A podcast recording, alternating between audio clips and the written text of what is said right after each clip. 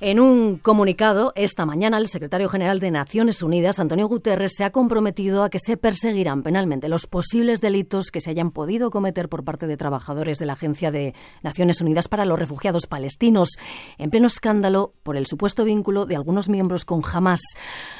Guterres ha pedido que se mantengan los fondos que sostienen a esta misión de Naciones Unidas en los territorios palestinos para evitar, dice, una catástrofe. Nueve países han suspendido sus aportaciones este fin de semana. Acaba de sumarse Francia, son ya diez. Raquel Martí, directora de UNRWA España, buenas tardes.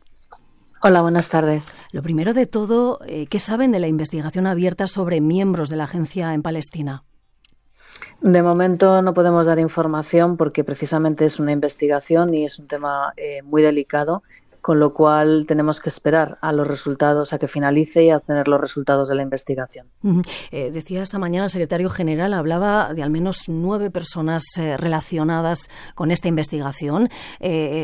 ¿Saben si estas personas continúan dentro de, la organización o, están ya fuera? No, no, no. Estas personas han rescindido su contrato en el momento en el que se supo, se tuvo esta noticia, cuando el ejército israelí se lo comunicó a UNRWA inmediatamente.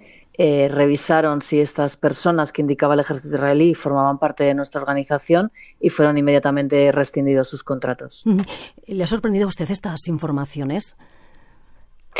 Por supuesto, me ha sorprendido y me parece horrible eh, que pueda haber involucrados dentro de los trabajadores de UNRWA en el atentado del 7 de octubre. Es algo absolutamente condenable y el comisionado general ha informado que de, confirmarse estos datos en la investigación independiente que está realizando Naciones Unidas, eh, la propia UNRWA tomará medidas legales contra, este, contra, contra, estas personas. ¿Cree que es un hecho puntual o puede ser algo eh, bueno, que pueda haber más casos?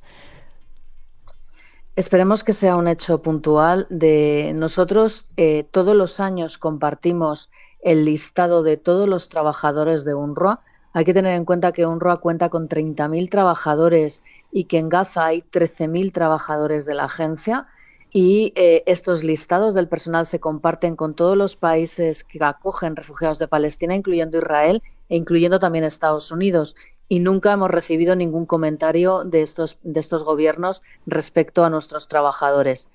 Pensamos que estamos trabajando en un contexto sumamente complejo como es Gaza y eh, nos apena que esto haya podido pasar, pero evidentemente pondremos medidas, reforzaremos para que no vuelva a ocurrir en caso de que se confirme.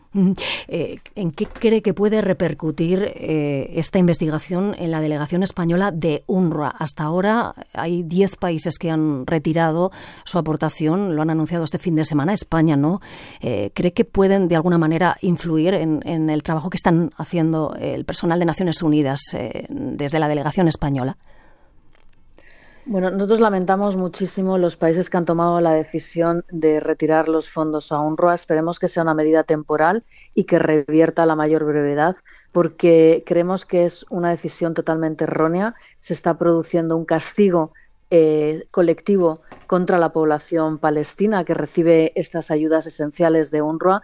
Quitar la ayuda ahora mismo en una situación tan grave como la de Gaza puede condenar a la población a morir a la mayor brevedad, puesto que estamos hablando de que en Gaza se está produciendo una hambruna y necesitamos ayuda humanitaria, tal y como ha informado la Corte Internacional de Justicia, ha dicho que hay que aumentar la ayuda humanitaria y que facilitar esta ayuda humanitaria, con lo cual estas mm. decisiones son contrarias a esta recomendación de la Corte Internacional y esperemos que revierta. En España eh, contamos, seguimos contando con la financiación del Gobierno, que agradecemos y con el de las comunidades autónomas y esperemos que, no se produzcan ninguna, ninguna mala noticia más respecto a ello. Raquel Martí, directora de UNRWA España, le agradecemos que haya estado en directo en Radio Nacional de España. Gracias a ustedes. Buenas tardes.